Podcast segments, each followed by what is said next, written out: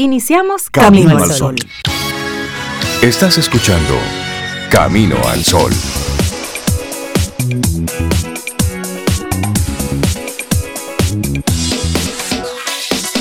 Buenos días, Cintia Ortiz, Sobeida Ramírez y a todos nuestros amigos y amigas Camino al Sol oyentes.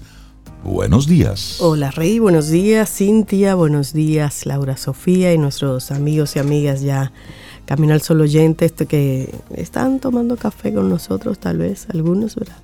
Ay, sí. Salud, un buen café. Buenos días. Anima. Así es. Hola, Cintia. Hola, Sobe, Rey, Laura, Sofía y buenos días a ustedes, Camino al Sol oyentes. Bienvenidos a Camino al Sol, buenos días. Hoy estamos a 7 de junio, como dice Rey. Así 7 es. de la mañana también. poniendo así la vida en, en perspectiva Así en, es, así este, es. en este martes en el que queremos invitarte así rápido, desde temprano, a que vivas en el ahora y en el presente. Ahora, no después. No, no, no. Ahora. Deja de postergar, deja de dejar las cosas para después. Y esta es una, una inspiración que, que llega para nosotros compartírtela a propósito de una, una conversación que tuvo Larry King con Neil deGrasse Tyson, este, este científico, investigador, curioso de, de la vida, que ha desarrollado toda una, una plataforma de contenido sumamente interesante sobre el cosmos, el universo. Y en una entrevista él dice, le pregunta a, a Larry King que si estuviese esa posibilidad de vivir para siempre, si él lo aceptaría. Y decía Larry King, por supuesto, vivir por siempre, claro que sí. Y él decía, yo lo veo de forma diferente, dice Neil. Yo creo que si la gente supiera que tendría esa posibilidad de vivir para siempre, pues ¿qué motivación tendría para salir de la cama? No haría cosas, Sí. ¿Qué no haría motivación planes. tendría para, para hacer planes, para proyectar, para mejorar como Es ser verdad, humano? cuando tú tienes todo como por seguro, tú el mínimo esfuerzo. Exactamente. Sí, Sin sí. embargo, como tenemos siempre esa, ese constante pensamiento de que hoy puede ser nuestro último día en este plano, Sí. bueno, pues eso hace que hay- ha- hagamos las cosas hoy. Que nos levantemos de la cama, que nos esforcemos por ser mejores personas, por ser mejor ciudadano, por hacer la cosa, lo, lo- lo que tenemos que hacer. Entonces hoy te queremos invitar a que ese pie que pones fuera de tu casa, lo hagas con esa conciencia de que hoy sí puede ser tu último día. Eso no lo sabe nadie. Así es. Y, en- Así y entonces, en ese mismo ánimo, y traemos la conversación a propósito de lo que lamentablemente ocurrió en el día de ayer, que puso nuestro país en, en pausa Sí. y en mucha confusión, y es el, el fallecimiento, el asesinato de Orlando Jorge. Eh, esto ocurrió y de inmediato, bueno, pues salieron muchísimas informaciones, había mucha, mucha incertidumbre, pero nosotros nos quedamos con, con la noticia, con la información de este, de este asesinato. Las razones, las causas, ya las, los, las autoridades estarán, deben dar un parte de investigación. Pero desde aquí nuestro gran abrazo a Dilia Leticia. Le mandamos un, Ay, sí. un gran, un gran abrazo a ella y a los demás familiares. Y por supuesto a quienes los, lo conocieron. Sí. Estas son de las cosas que debe poner nuestra vida en perspectiva. Tú sabes que muchos de los comentarios que vi ayer en las redes reflejaban, yo no lo conocía Orlando Jorge, reflejaban la percepción que yo tenía de él. Un tipo decente, de esos políticos como decentes que tenemos. Un tipo así como solidario, tranquilo, como que siempre buscaba como el conciliar con los demás, porque recuerdo cuando estaba como delegado ante la Junta, esa era como su, su actitud, aunque firme en sus posiciones. Y, y veo como que era la percepción de la mayoría de la gente que teníamos de él. Entonces eso, eso dice mucho. Y una pena, una pena que, que una gente así, que esté en la política, eh, la hayamos perdido de esa manera.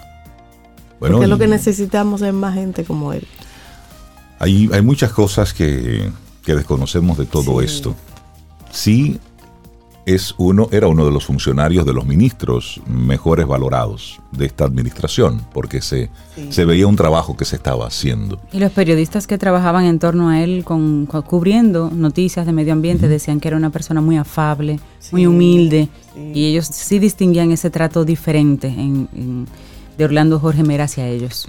Así es. Bueno, así arrancamos nuestro programa Camino al Sol haciendo ese, esa parte ya hablaremos un poco más en las, en las noticias. ¿Y qué pasó un día como hoy, Sobe, en la historia para conectar y poner este martes 7 en perspectiva? Bueno, un día como hoy, el Día Mundial de la Inocuidad de los Alimentos. Seguridad y control preventivo de la calidad de los alimentos desde su producción primaria, incluyendo el almacenamiento, transporte, comercialización y distribución hasta su consumo final a fin de evitar la contaminación y las enfermedades que son transmitidas por el consumo de alimentos en mal estado.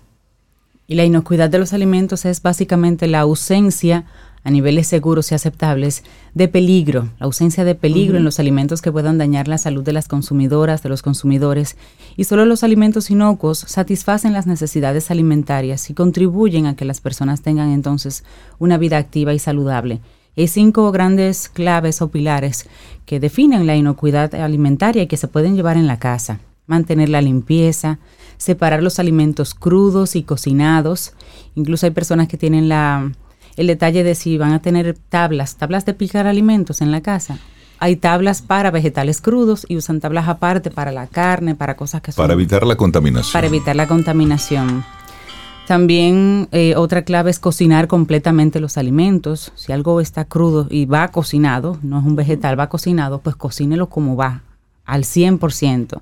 Mantener también los alimentos a temperaturas seguras y utilizar agua y materias primas seguras. Y tú sabes que hasta en la casa hay todo una forma de tratar los alimentos en la casa que a veces uno lo, pasa por encima. Por ejemplo, cuando las personas guardamos comida. A veces la, entramos de una vez en, la olla donde la vamos a calentar y eso debe pasar por un proceso. Que respete la cadena de frío. La cadena de frío y, y, a lo inverso también. Entonces, son el huevo. Es un, es un, un alimento que hay que tratarlo con cuidado. La limpieza de las carnes, como decía Cintia, pero sobre todo el pollo. Entonces a veces uno, como por la rapidez del momento, le da para allá, como diría Rey, pero, pero hay que tener ciertos cuidados también en la casa, en el día a día, en la cotidianidad con los alimentos. Es estar en el aquí y ahora. Saber lo que estás haciendo. Así es que Día Mundial de la inocuidad de los alimentos. Arrancamos nuestro programa Camino al Sol. Son las 7, 9 minutos en la mañana. Te recuerdo nuestro número de teléfono en el que estamos ahí con la aplicación WhatsApp, el 849-785-1110. Y por supuesto, siempre a través de estación 97.7 FM y caminoalsol.do. Laboratorio Patria Rivas presenta En Camino al Sol, la reflexión del día.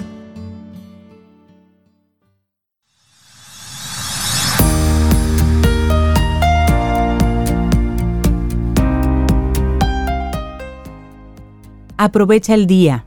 No dejes que termine sin haber crecido un poco, sin haber sido un poco más feliz, sin haber alimentado tus sueños.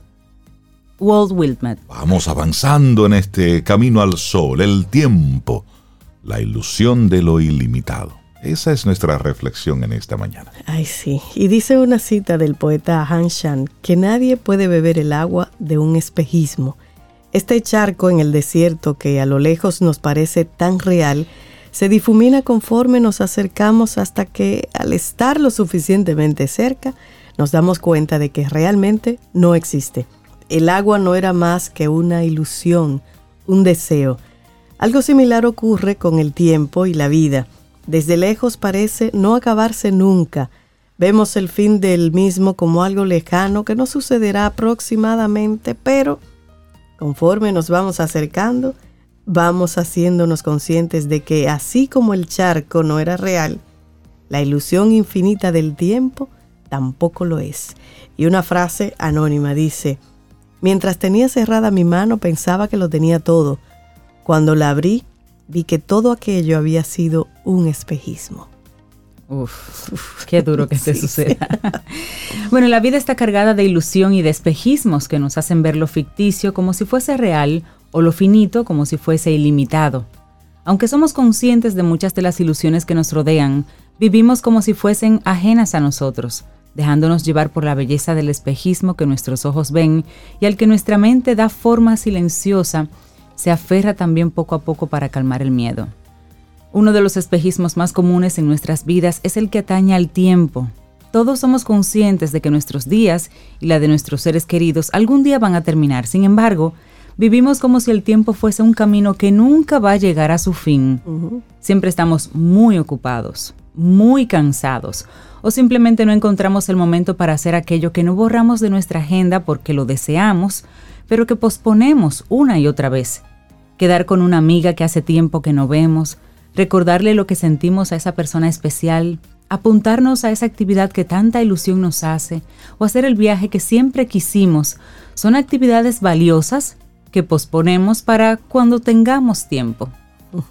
Bueno, y pasan los días, las semanas, los meses, los años, bueno. Algunas de las metas vitales que perseguimos son alcanzadas mientras que otras quedan simplemente relegadas y pospuestas hasta que tengamos tiempo para ellas. Pero ¿sabes qué? A veces ese tiempo nunca llega. Sea o no de nuestro agrado, lo único seguro que tiene la vida es la muerte. Es difícil aceptar este hecho, y para sobrellevarlo tendemos a utilizar algunas estrategias que alivien la presión de esta verdad, como por ejemplo la idea de una vida más allá, evitar pensar en la muerte o creer que son muchos los días que aún nos quedan. No podemos vivir continuamente pensando que hoy será nuestro último día, ni podemos vivir aterrados con la llegada de la muerte. Pese a ello, sí podemos tomar conciencia de que, tarde o temprano, nosotros moriremos, al igual que las personas a las que queremos. ¿Alguna vez has pensado en tu muerte? ¿Cómo sería tu funeral?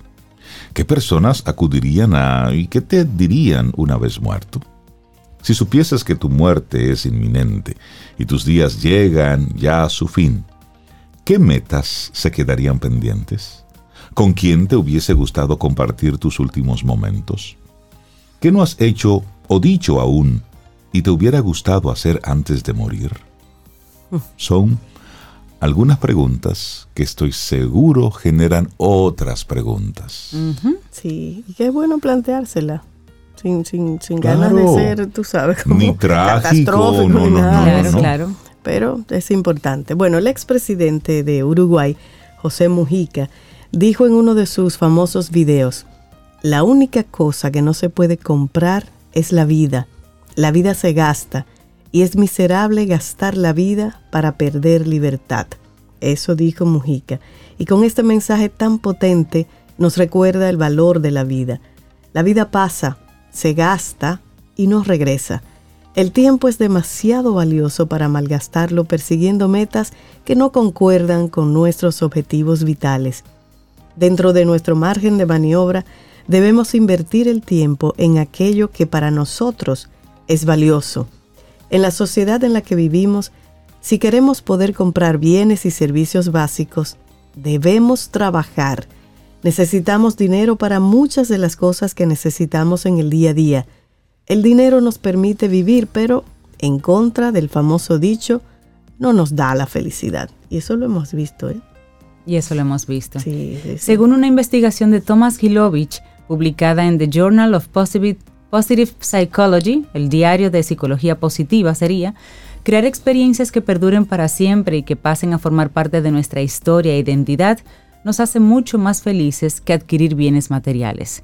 Los objetos nos dan una satisfacción momentánea y cubren una necesidad determinada, pero esa satisfacción no perdura lo suficiente. Pocas personas sonríen con nostalgia al recordar su anterior teléfono móvil. Mm. Sin embargo, sí nos emocionamos al pensar en aquellos momentos que compartimos con quienes amamos. Los bienes materiales nos facilitan la vida, pero no la llenan de valor. Al contrario que los objetos, las experiencias llenan de significado y de valor nuestra vida. Nos permiten experimentar momentos valiosos y atesorarlos en la memoria para volver a emocionarnos cada vez que los recordemos. Así es. Y el reloj no se detiene y las manillas siguen avanzando hacia un final que sabemos que es inevitable. Es importante que aprovechemos esos momentos que pasan y nunca vuelven para que cuando el reloj deje de sonar, sonriamos al poder recordar aquellos instantes valiosos que una vez vivimos. Eso es lo que queda. así es. El tiempo, la ilusión de lo ilimitado. Un escrito de Andrea Pérez y lo compartimos aquí hoy en Camino al Sol. Laboratorio Patria Rivas presentó En Camino al Sol la reflexión del día. Ten un buen día, un buen despertar. Hola. Esto es Camino al Sol. Camino al Sol.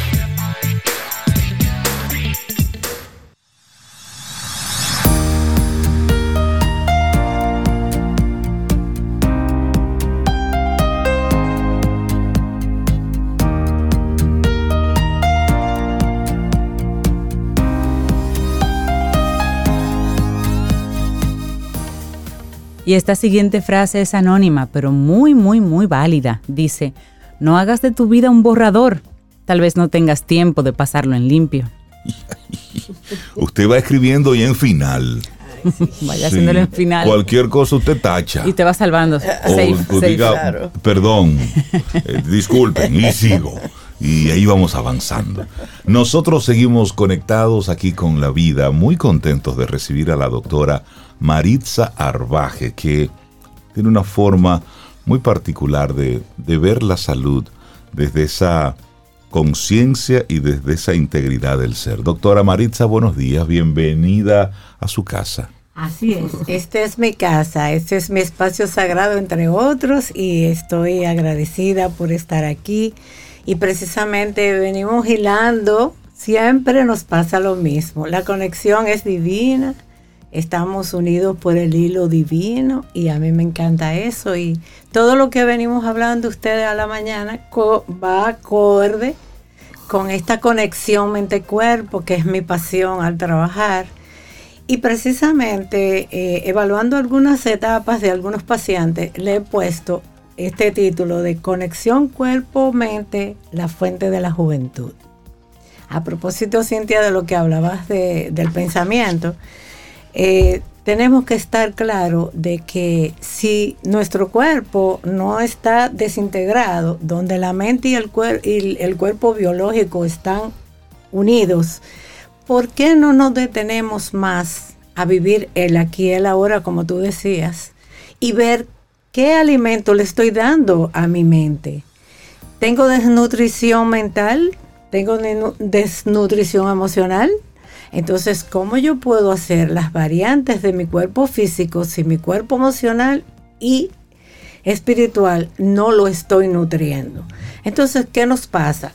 Nos agarramos de que, bueno, ya tengo 30 años, ya mi mamá sufre de esto, mi papá tiene aquello, mi tío murió de diabetes y cuando se ha demostrado hace más de 20 años que no importa lo que heredemos, sino la actitud que hacemos ante lo que se nos presenta. Entonces, he insistido mucho que los primeros 30 años es la base sólida, tanto emocional, espiritual como biológica, para que los próximos 30 o 60 años tengamos una calidad de vida. Entonces, ¿qué nos pasa?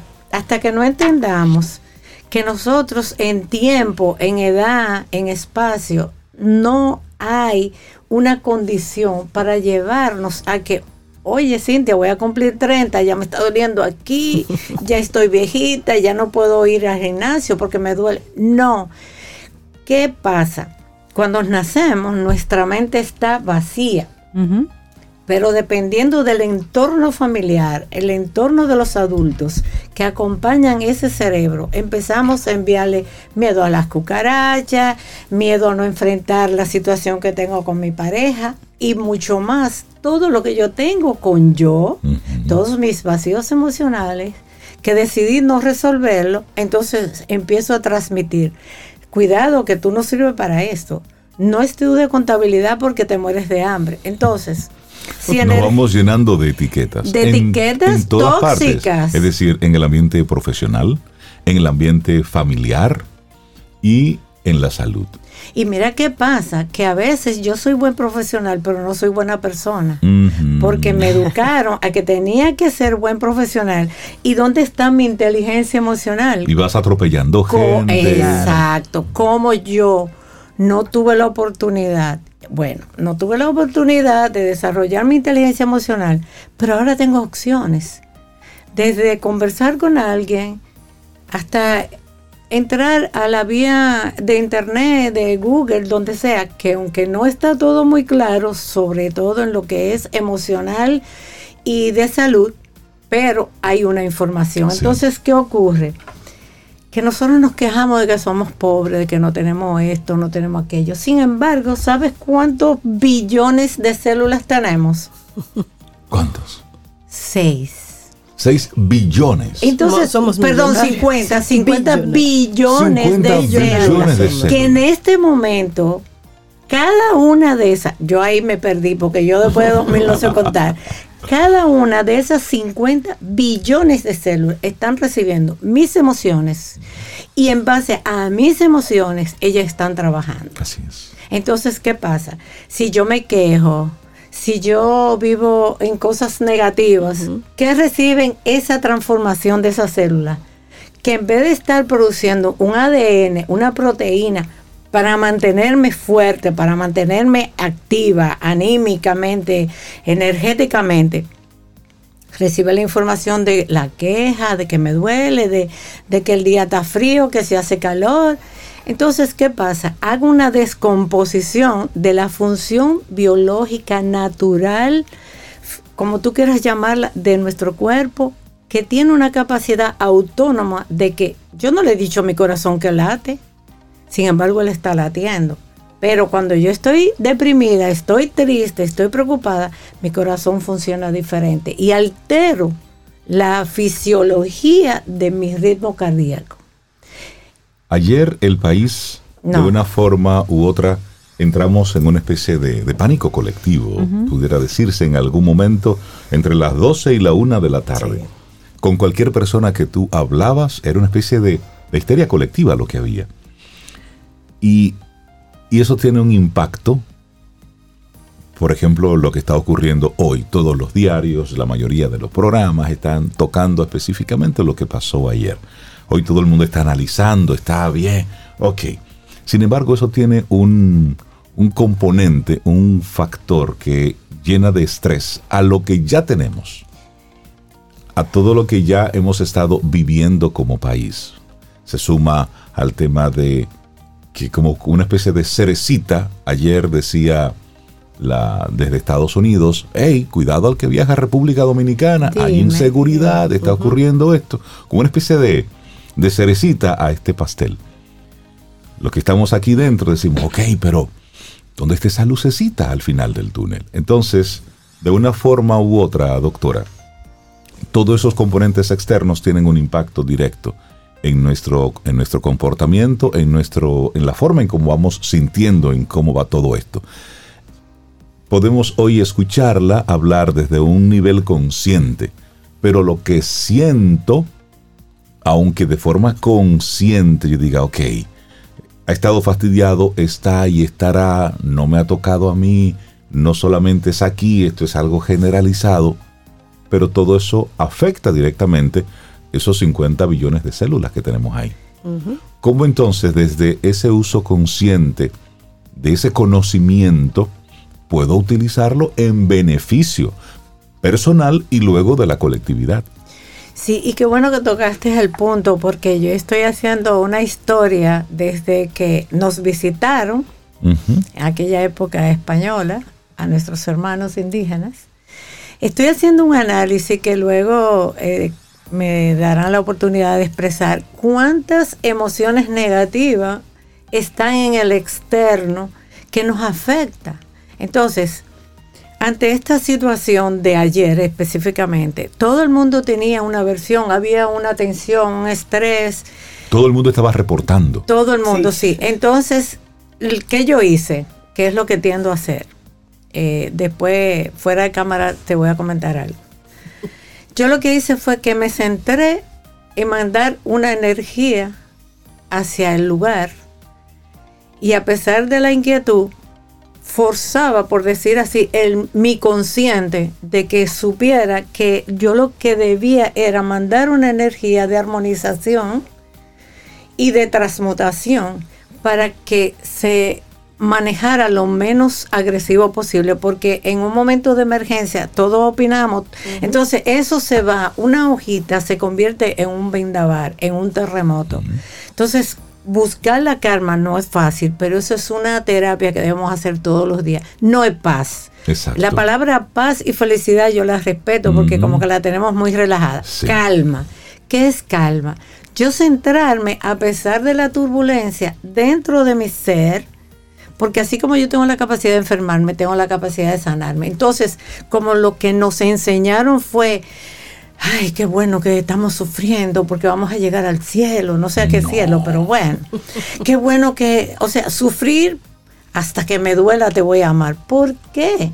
Entonces, si analizamos eso, vemos cómo nosotros tenemos que hacer una conexión mente-cuerpo para que no ocurra, porque entonces todo lo que yo aprendí pequeña, desde el vientre de mamá, porque escuché, eh, desde el vientre de mamá sabía quién era quién, por el tono de voz, yo tengo que hacer ese cambio. Y ese cambio es lo que yo debo y me corresponde hacer porque no puedo arreglar el mundo de afuera. Entonces, cuando yo reconozco que me puedo calmar un poco, puedo lograr que mi mundo pueda armonizarse. Porque, y te voy a decir algo, hay muchos testimonios de mis pacientes que se han, eh, se han sanado, incluyendo fibromialgia, eh, pacientes que han ido a quimio porque ahora la moda es preventivamente, todo está negativo, pero te vamos a dar. Cinco terapias. Después dicen, no, vamos a darte dos más, dinero, estrés, ansiedad. Cuidado con eso. Eso está, mira Reina, lo más peligroso de lo que tú te imaginas. ¿Cómo hemos perdido o han perdido, porque yo no lo he perdido aún, la capacidad de manejar la salud de una persona, por Dios. Ya es un comercio como otro cualquiera. Entonces, cuando se trabaja el paciente desde su estado emocional, de que maneje y converse, porque es una de las técnicas de primera consulta que hago con los pacientes, es enseñarle a conversar con su cuerpo, a conversar con sus 50 billones de células que van a hacer una función. Entonces, mis pacientes no se le ha caído el pelo. Mis pacientes no han tenido ningún tipo de intoxicación ni nada. Inclusive un terapeuta quiso, un, un oncólogo quiso conocerme, porque se hace la terapia del trato psicológico con el cuerpo, porque no hay desconexión. Yo no puedo dejar la mente en el freezer y ir a caminar con el cuerpo. Entonces, después que trabajamos la causa emocional, entonces, claro, se le da acupuntura, si hay que darle ozono se le da y se le dan alimentos especiales. Y mejor testimonio que yo cuando tuve el trauma que perdí la cabeza del fémur. Yo, a mí me iban a poner uno y yo dije que no. ¿Qué yo hice? Trabajé con mis células, aumenté la acupuntura y hice terapia acuática. Entonces, si nosotros, yo como testimonio puedo darlo, si yo pude, ¿por qué tú no puedes? Claro, perseverancia, amor a ti mismo y saber que porque yo tengo 50, 70, voy a cumplir 80, no quiere decir que yo no puedo cambiar. Es actitud, es saber que por eso me gusta la medicina oriental. En medicina oriental no hay enfermedades, son bloqueos energéticos que tu mente provoca a tu cuerpo. Entonces, si yo tengo tantos temas de ayer, lesiono mis células, ¿cómo yo puedo sacar esos radicales libres o radicales tóxicos en mis células de ayer y ponerla hoy? Entonces es actitud, es saber que tenemos el poder de sanarnos y de estar optimista porque lo externo nos está afectando bastante. Simplemente vamos al supermercado y ya eso es una atención, porque a veces vamos a comprar dos cositas y a veces tenemos que devolver una, porque las cosas están muy caras. Entonces le estamos agregando a la alimentación biológica estrés por no poder comprar un alimento que realmente lo necesitamos.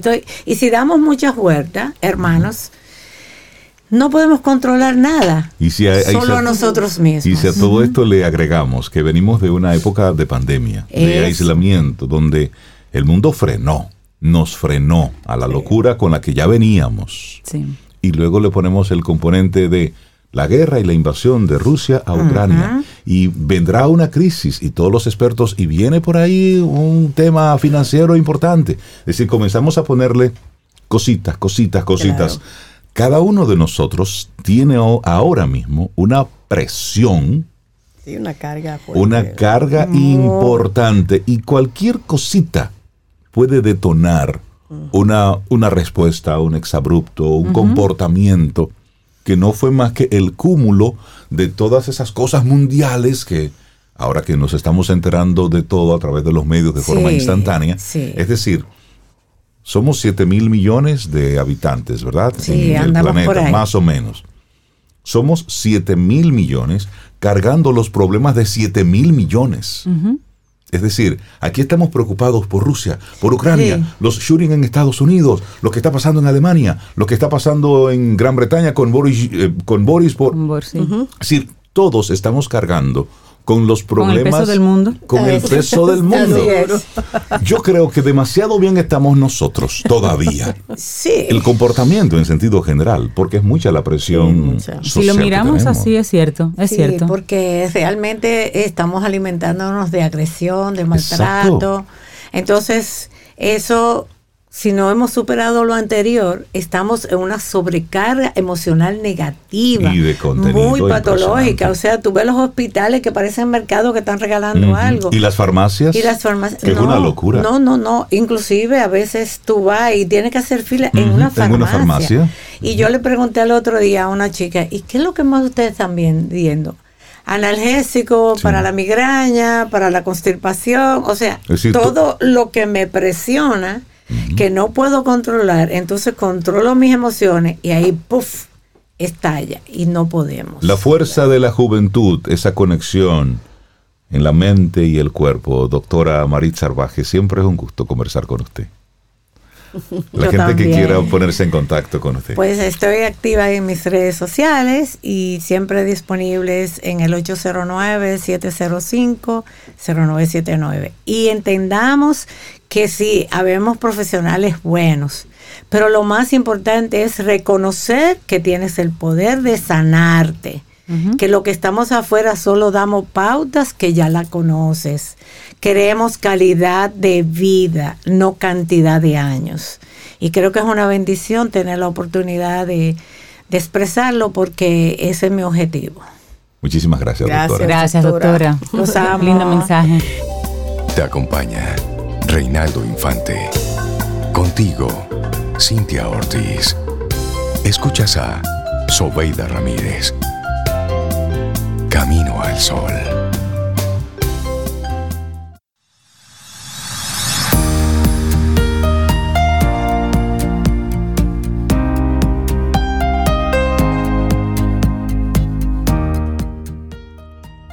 ¿Eres de los que tiene una mente abierta, despierta cuando se trata de aprender cosas nuevas?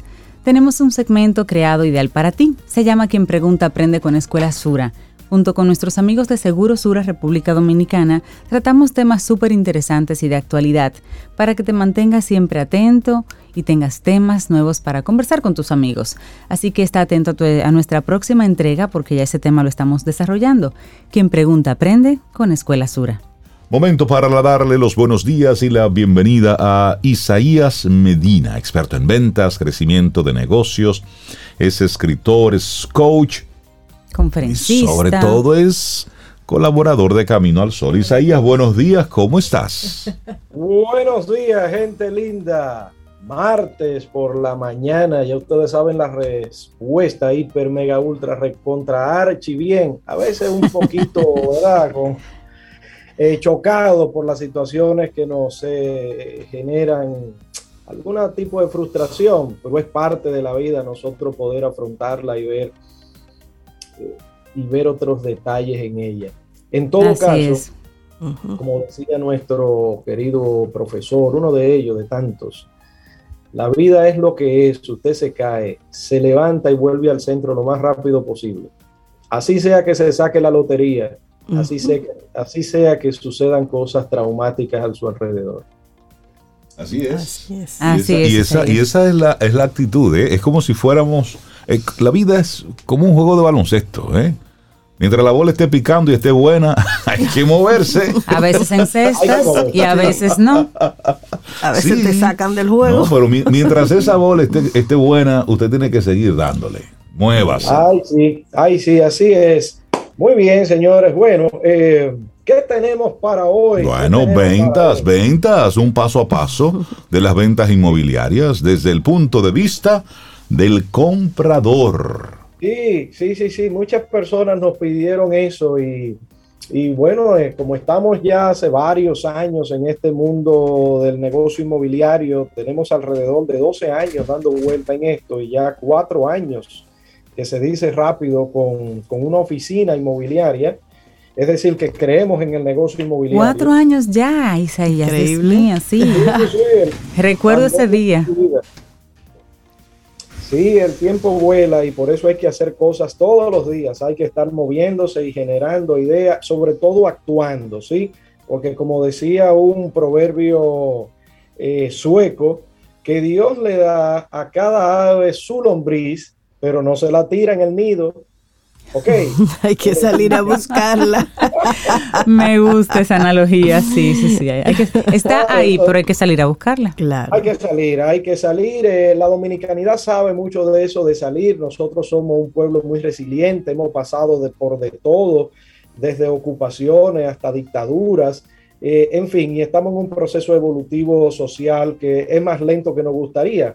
Y el dominicano típico sabe moverse. De hecho, toda la diáspora es un es un digno ejemplo de lo que es el trabajo sostenido, honesto, transparente, la diáspora, donde quiera que esté, en Estados Unidos, en Europa, en Sudamérica. Todos trabajan muchísimo. Y aquí también, a ver, obviamente que a veces uno eh, tiene, tiene la percepción de que el dominicano dentro de su tierra pues se mueve menos que en otros lugares. Eh, y posiblemente sea así. Entonces, nos pedían informaciones sobre cómo es que este proceso de, compra, de venta inmobiliaria. Bueno, resulta que ya tenemos una especie como de 15 años más o menos, cuando vemos los números, en un crecimiento sostenido en la oferta de bienes inmuebles aquí en el país. Por otro lado, también existen informaciones que son, pero eh, de esas que, que, es la que generan el proceso de la oferta y es que hay varios estudios que corroboran eh, con algunos organismos como Acoprovi, eh, que eh, genera estudios regulares. Y el último, antes de la pandemia, debió haber sido 2017. cada tres años se renuevan esos estudios. Por ahora no se ha actualizado por asunto que ya conocemos de, de la pandemia. Pero decía que en República Dominicana había un déficit habitacional de cerca de 1.200.000, 300.000 unidades. Impresionante. Es decir, es muchas propiedades que hacen falta en nuestro país. Por supuesto, cuando ves esos números oficiales hechos por firmas de investigación serias, entonces te dice, caray, eh, pero es verdad, entonces, ¿qué resulta? Vienen los capitales y comienza todo este proceso de construcción, no sin antes eh, tener ciertas garantías en las construcciones. Adicional a esto, de que hay una demanda, de que por lo menos una necesidad, de que hay una oferta, de que quisiera invertir, pero se necesitan reglas claras. Y ahí es donde, donde ha venido todo lo que es eh, la ley de fideicomisos inmobiliarios, que ha dado una suerte de garantía, ¿verdad? Tanto para el que construye, para el inversionista constructor, como para el que compra una propiedad. Entonces, se está juntando todos los elementos del sancocho, ¿verdad? Eh, por un lado, las leyes que garantizan, por otro lado, ya se conoce una demanda y hay una oferta que comienza a generar. Entonces vemos esos números en el tiempo y comienza esa oferta a crear y es lo que vemos hoy día, ¿verdad? De las zonas turísticas, impresionante todo lo que está sucediendo entre Punta Cana, Capcana, Bávaro, en la zona de Puerto Plata, en La Romana, en Juan Dolio increíble, porque también existe otra ley de para beneficio en construcciones turísticas, la llamada Confotur, ¿verdad? Que también da beneficio a los constructores y garantías, por supuesto, a quien compra en las zonas turísticas. Todo esto es parte de una estrategia de desarrollo que ha venido muy bien. Entonces, ahí se mete también lo que es la comercialización. Ahí es donde estamos nosotros, empresas como Remax y las demás que hay, o un agente inmobiliario individual que está, digamos, que eh, ocupando o supliendo esa necesidad eh, tipo bisagra. Pero por otro lado, no sucede nada si no está eh, la, la demanda. Y ahí es donde venimos personas comunes y silvestres, nosotros, que hay de dos grandes tipos, están los que quieren comprar para vivir, por aquello, ¿verdad?, de que necesitan mejorar su lugar donde, donde vivir, y están los inversionistas.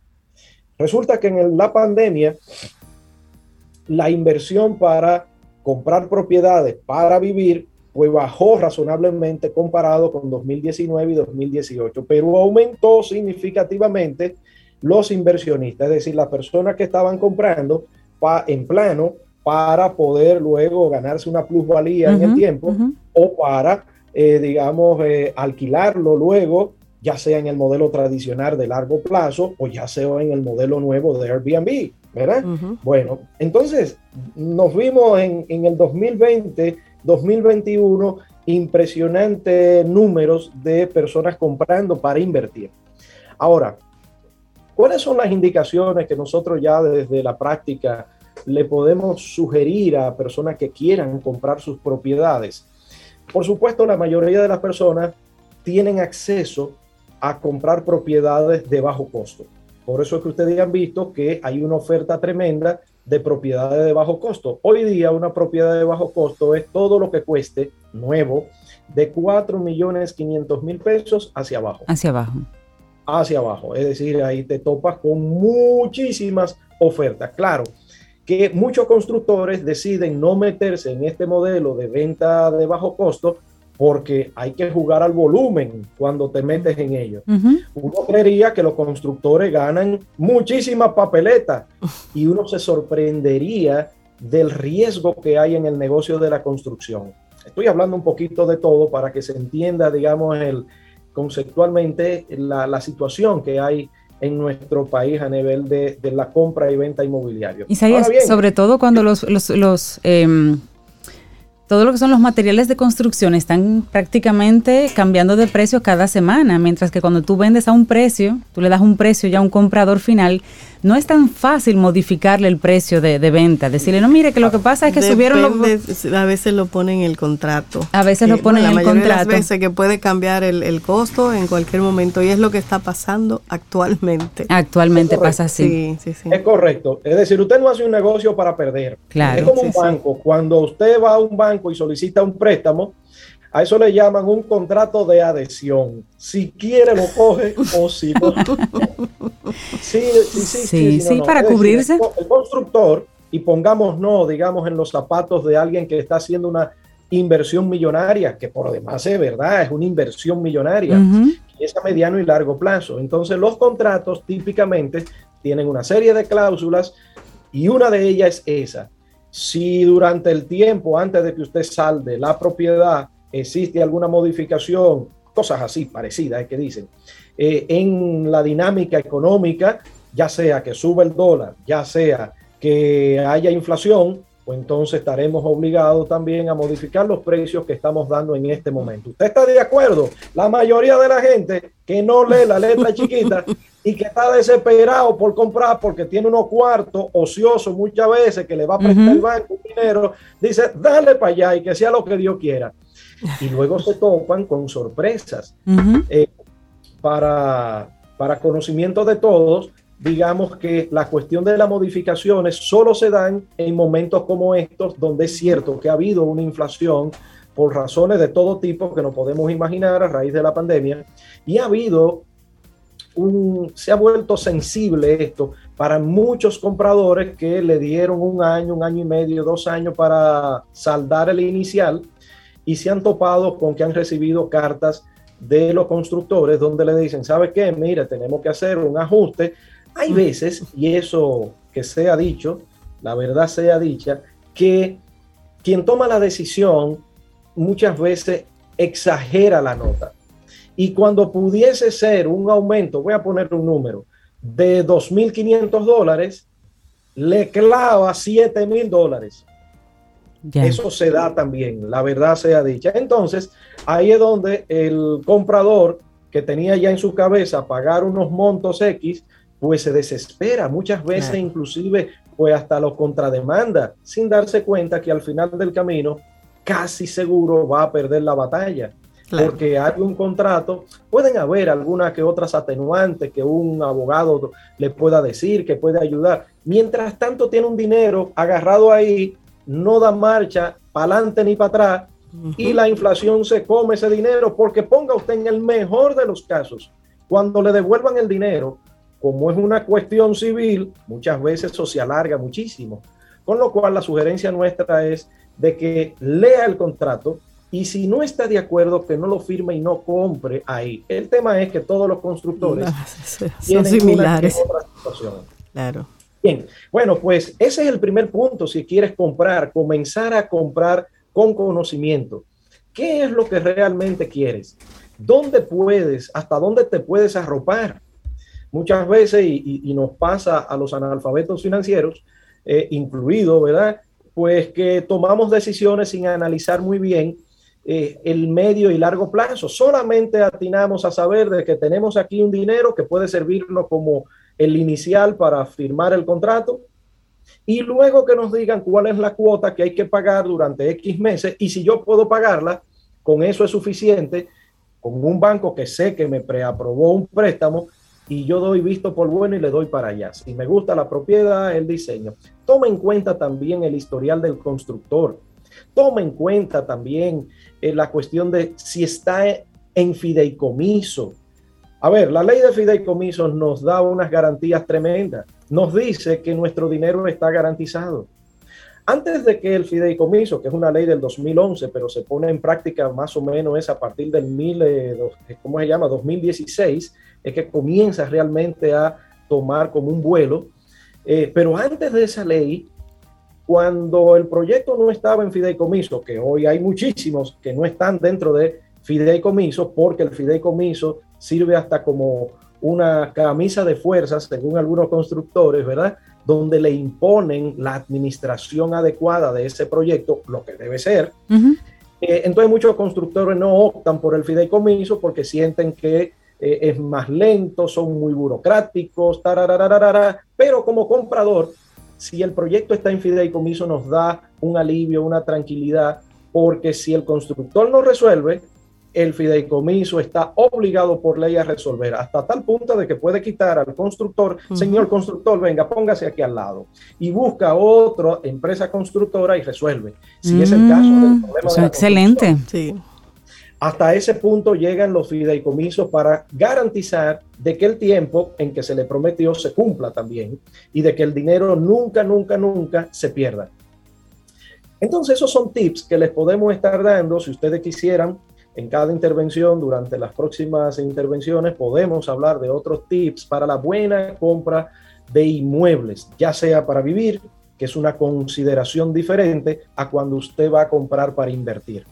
Ya sea cuando va a comprar una propiedad para vivir, ya sea inversión o, vivienda, o vivir, o cuando es para un negocio, que es otra historia que se toma en cuenta. Hay una gran cantidad de, dominicanos en, los últimos años, últimos dos años, Isaías, que están invirtiendo aquí, eh, que viven fuera del país y que están invirtiendo aquí.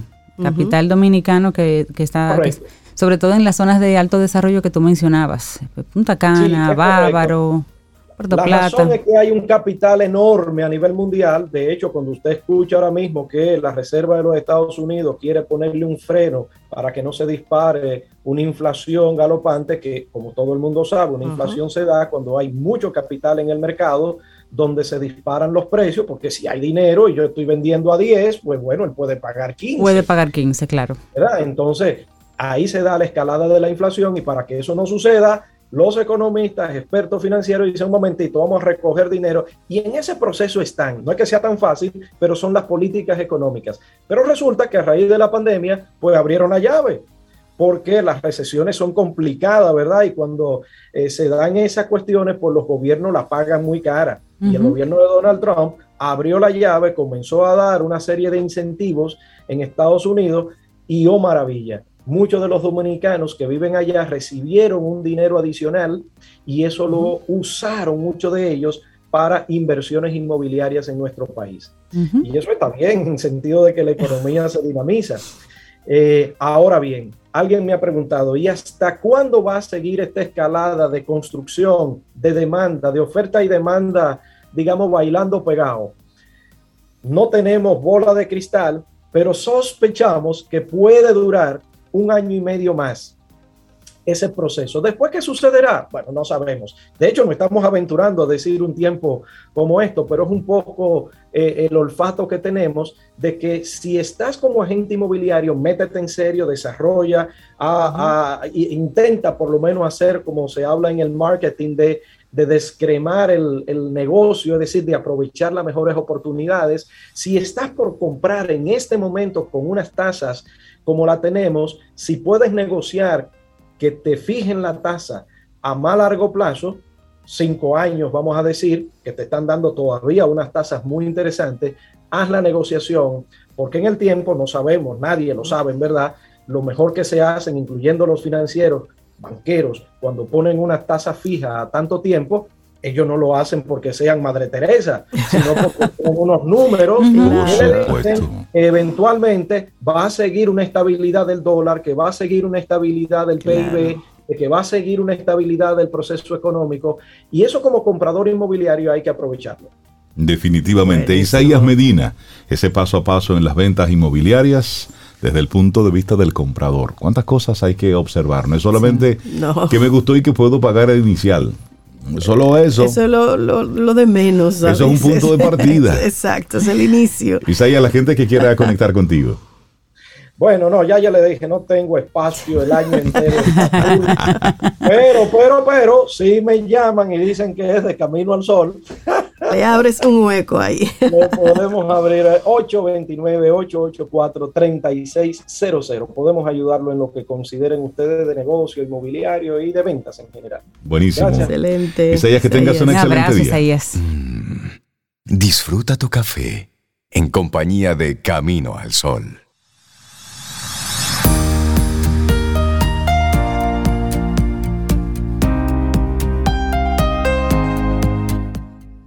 Y seguimos aquí en Camino al Sol y la siguiente frase es de Albert Camus y dice, la verdadera generosidad hacia el futuro consiste en entregarlo todo al presente. Y a principios de año tuvimos una conversación sumamente interesante, recuerdo, con el doctor Jorge Montoya Carrasquilla a propósito de un tour que se iba a estar desarrollando en nuestro país. Y no hay tiempo por lejano que no llegue. Así es. Bueno, pues ese tour inició ayer y como si fuera una especie de cosa del, del destino, coincidencia, pero es el Tour de la Esperanza y tiene como objetivo contribuir a la creación de una cultura de duelo.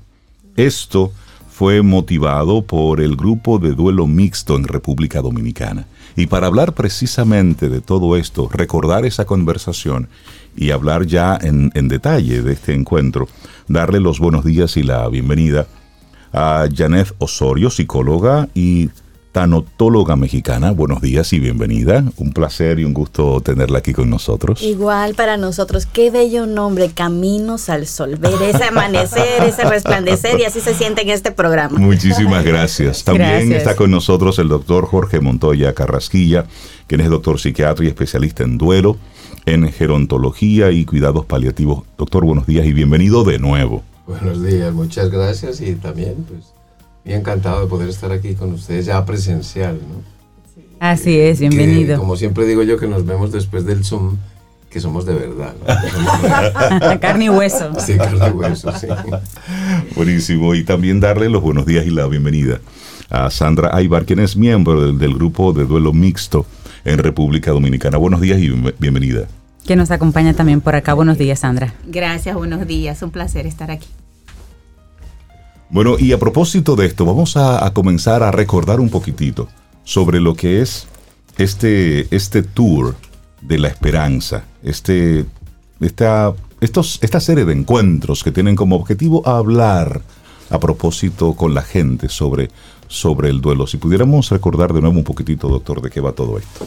Bueno, eh, la cultura de duelo es, digamos, análoga a lo que es la cultura cardiovascular o cultura de cualquier otra problemática humana y es darle a conocer a la gente como los conceptos más básicos para poder eh, ayudarse y ayudar a otras personas que han perdido seres queridos.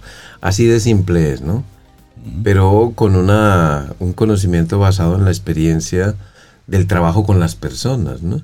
Nosotros siempre vemos a las personas en duelo, sea de forma individual o de forma grupal, como nuestros maestros.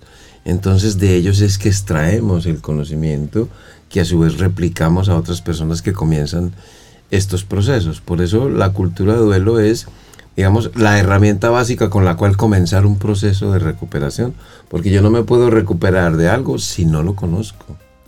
Y así para cualquier cosa en la vida, ¿no? Por ejemplo, si uno compra un aparato, pues para sacarle el mejor provecho al aparato, pues tienes que leer el manual de instrucciones. Claro. Básicamente la cultura del duelo es como un manual de instrucciones que, que es esencial y por eso pues le llamamos eh, no solamente el Tour de la Esperanza, sino contribuyendo a la creación de una cultura de duelo en la República Dominicana. Doctor, ¿y por qué entre tantos temas, usted como psiquiatra, entre tantos temas en los que puede enfocarse, qué le llama la atención? ¿Qué necesidad vio? ¿Cuál fue el motivo por el cual usted decidió enfocarse en el duelo específicamente? Bueno, pues mira, cuando yo estaba haciendo el año social obligatorio, que es el año rural que se llama en Colombia, eh, llegó un papá, yo hice muchas autopsias, ¿no? Entonces llegó un padre a recoger a su hijo muerto, su único hijo muerto, y vi tantísimo dolor que yo pensé, no se me olvida, y a lo mejor hasta lo expresé verbalmente, ojalá Dios me permita ayudarle a cargar a la gente todo este dolor.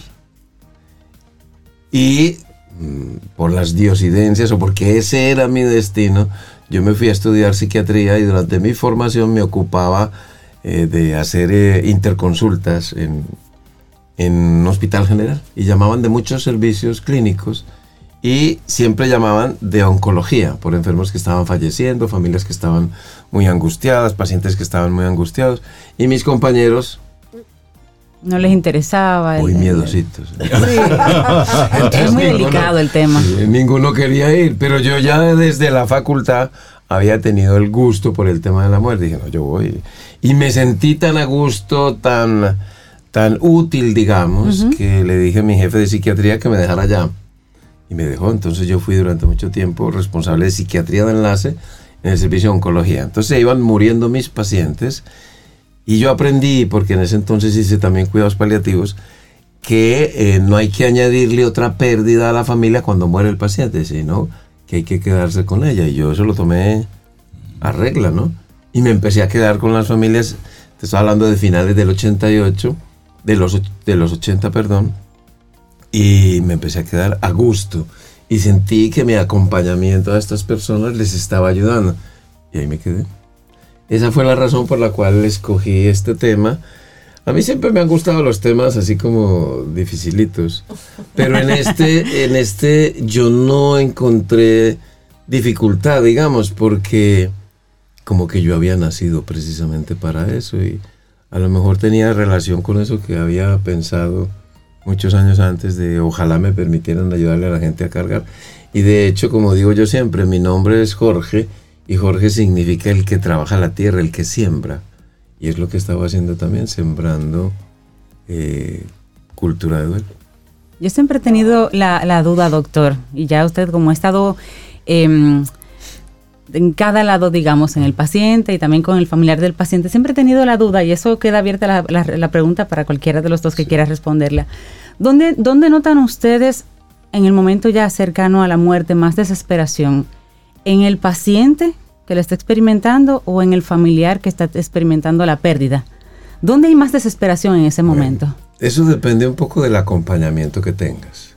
si durante tu proceso de enfermedad y durante el proceso de la enfermedad de tu familiar recibes un buen acompañamiento, un buen abordaje psicoterapéutico, no solo del que va a morir, sino de ese acompañamiento de la familia, donde trabajas la, lo que nosotros llamamos la ansiedad anticipatoria o la, la aflicción anticipatoria, pues va a estar calmado. Claro que eso depende un poco de, ya hablando del paciente, del control de síntomas, ¿no? De si hay un buen control de síntomas.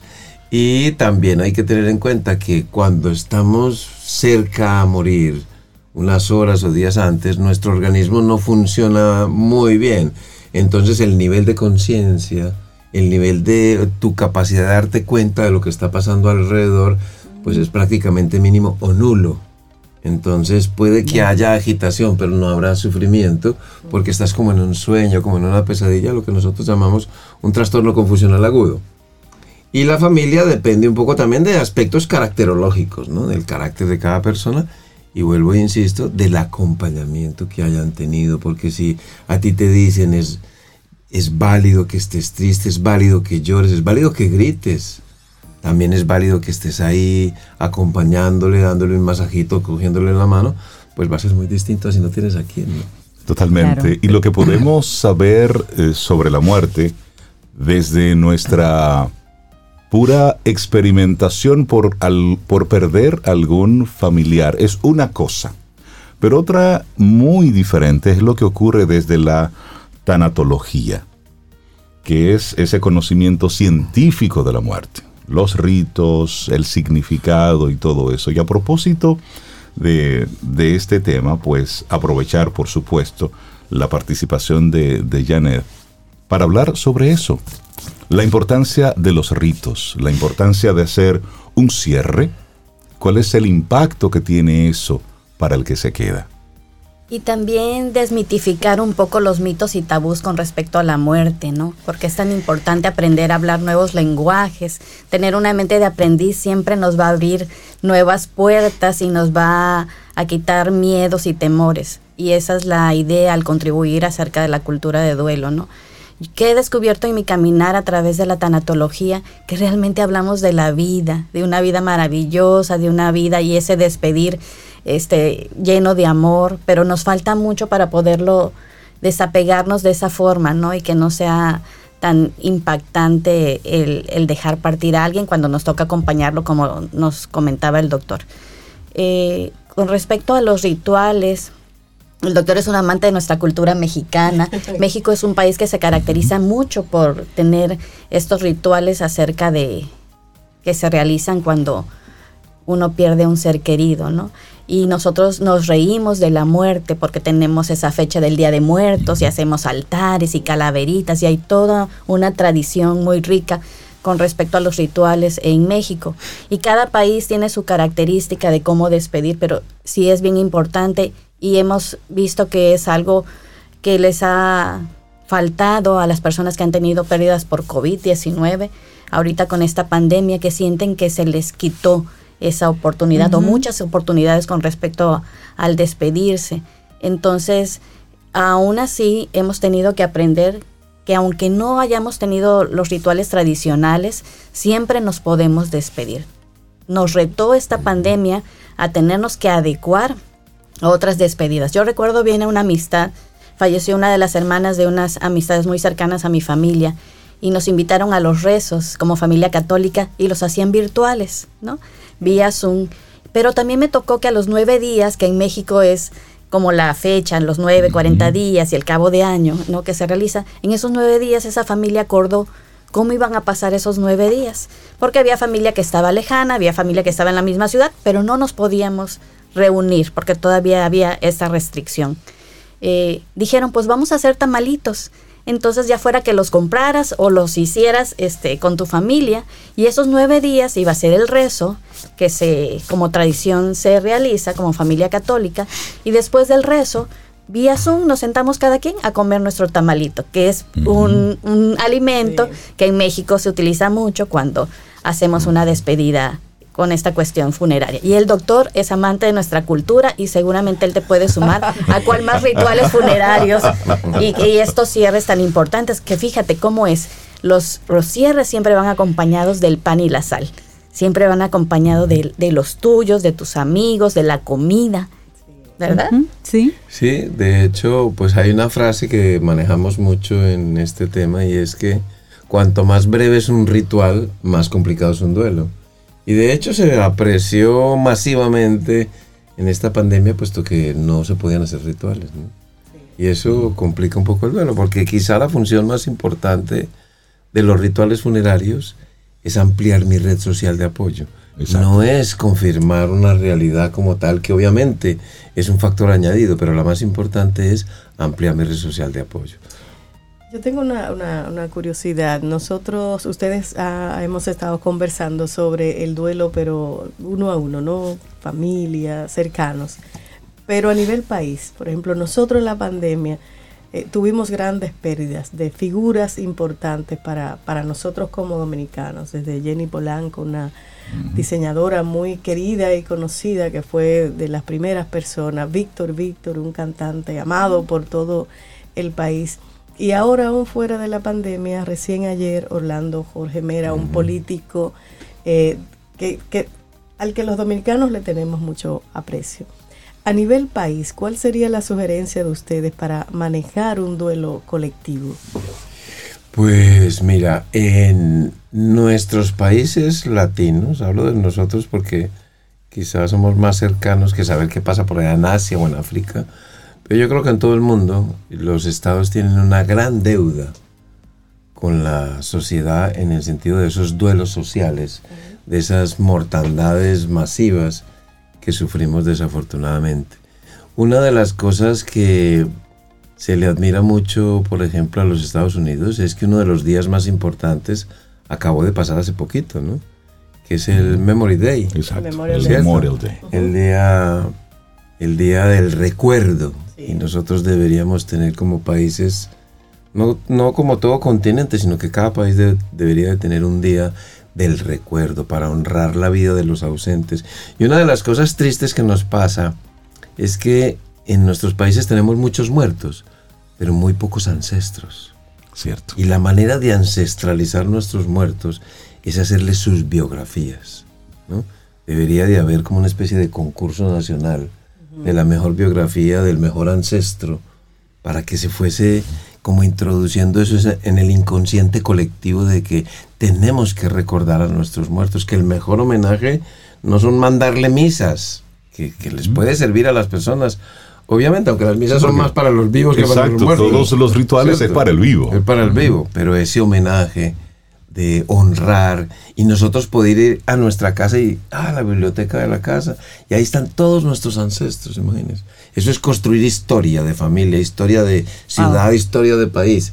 Esa sería la mejor manera de honrar a nuestros muertos. Yo recuerdo el caso que salió una vez en, en las noticias internacionales, el caso de una persona que tuvo una pérdida en la familia, eh, no recuerdo si por COVID o no, pero tuvo una pérdida y esta persona especialista en, en manejo de contenidos, manejaba un poquito también la tecnología, le hizo en la tumba a ese ser querido un pequeño, era como una pequeña tablet Sí.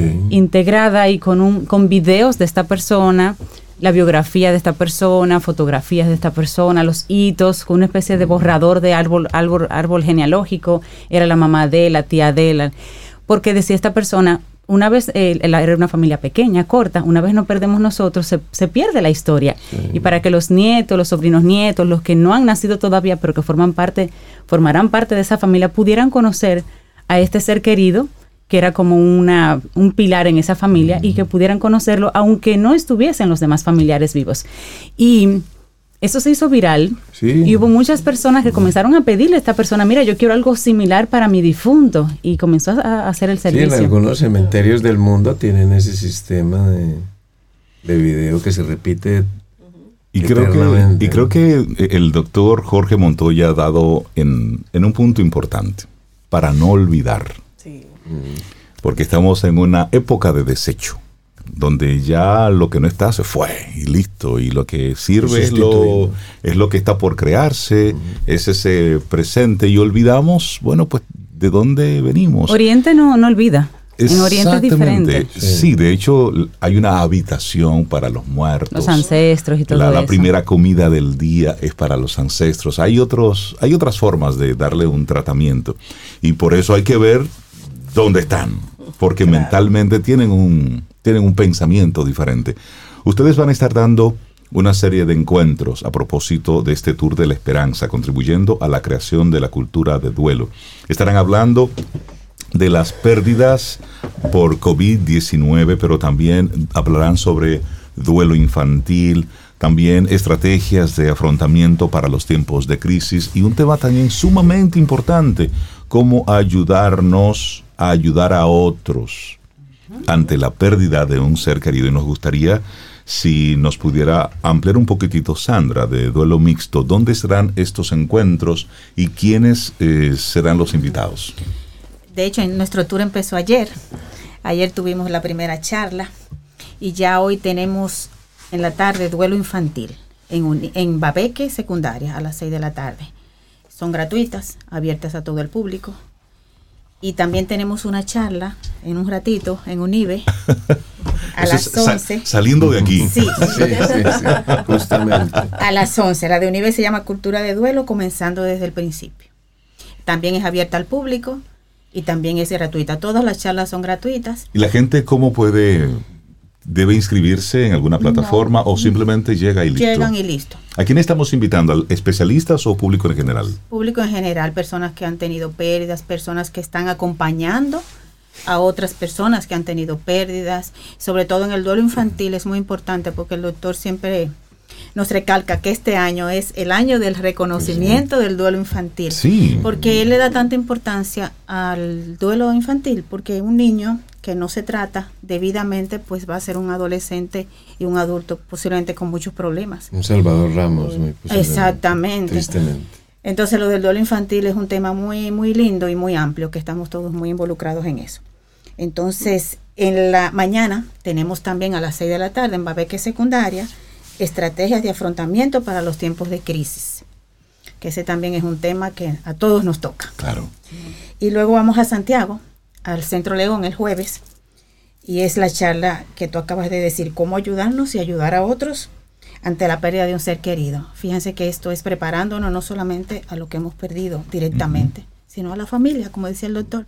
Qué bonito es que cuando tú tienes un ser que está en una etapa final de una Claro. enfermedad, tú tengas herramientas para poder acompañar a tu ser querido Claro. y que sea más fácil, menos doloroso en la despedida y el camino y, y todo el tema. Y es que este, este tema del duelo, que tiene tantos estigmas, todo lo que eh, está en torno a la muerte, está lleno de etiquetas, está lleno de cábalas, está lleno De eso no se habla. de, de mucho de la cultura popular, eh, de a los niños no se les Con lleva. los al- niños es terrible Exactamente. Entonces, desmitificar todo eso y naturalizar el proceso. Por eso me, me llama mucho la atención cómo, y ya volviendo al tema de la tanatología, cómo ese, ese conocimiento científico de la muerte.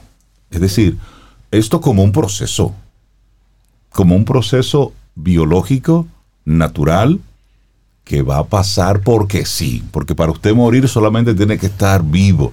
Y me gustaría saber, doctora, ¿qué la, qué la motiva usted a, a estudiar esta, esta área? Fíjate que como psicóloga clínica, a mí en, cuando me tocó estudiar, y no vamos a entrar en años porque tengo 25 apenas,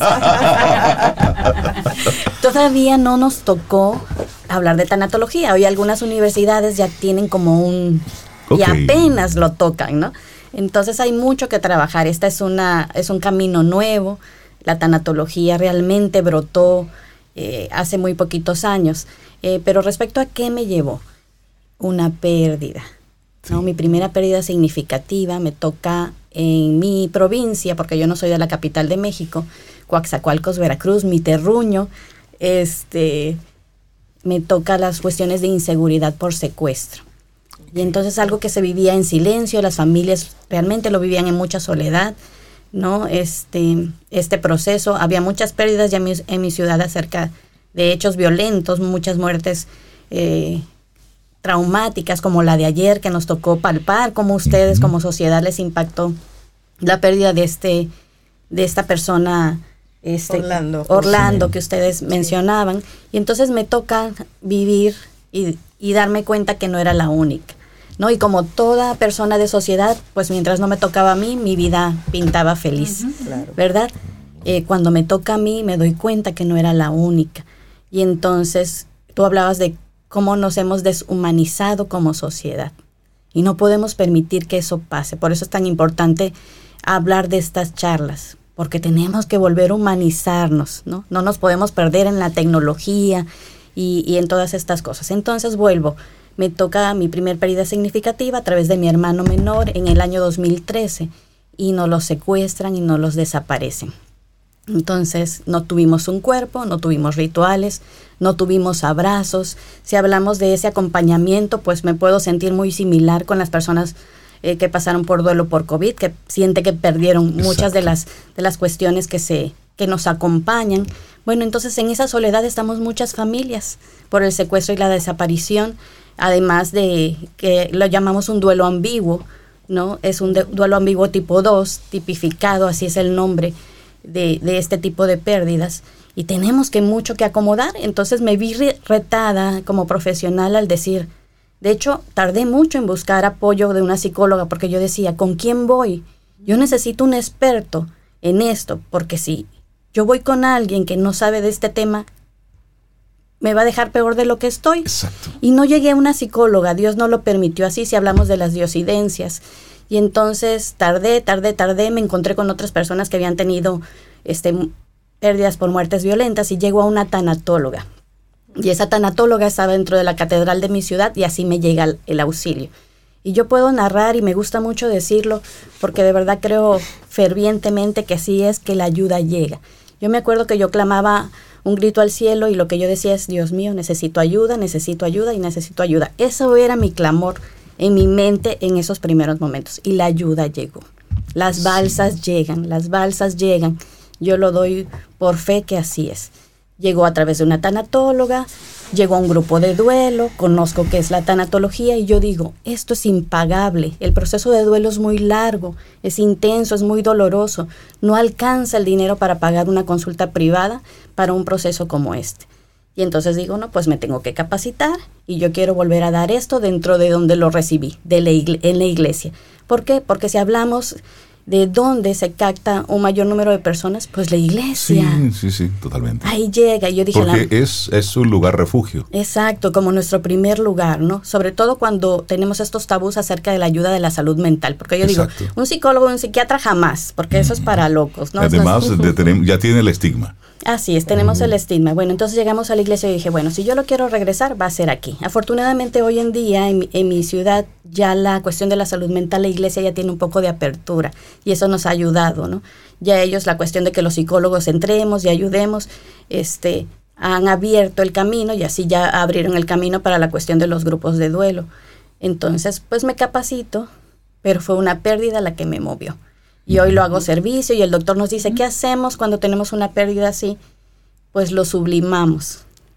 ¿no? Es decir, que esto haya valido el esfuerzo para algo más. Así es. Darle las gracias al doctor Jorge Montoya, psiquiatra y especialista en duelo, en gerontología y cuidados paliativos. Gracias, doctor, por sus palabras.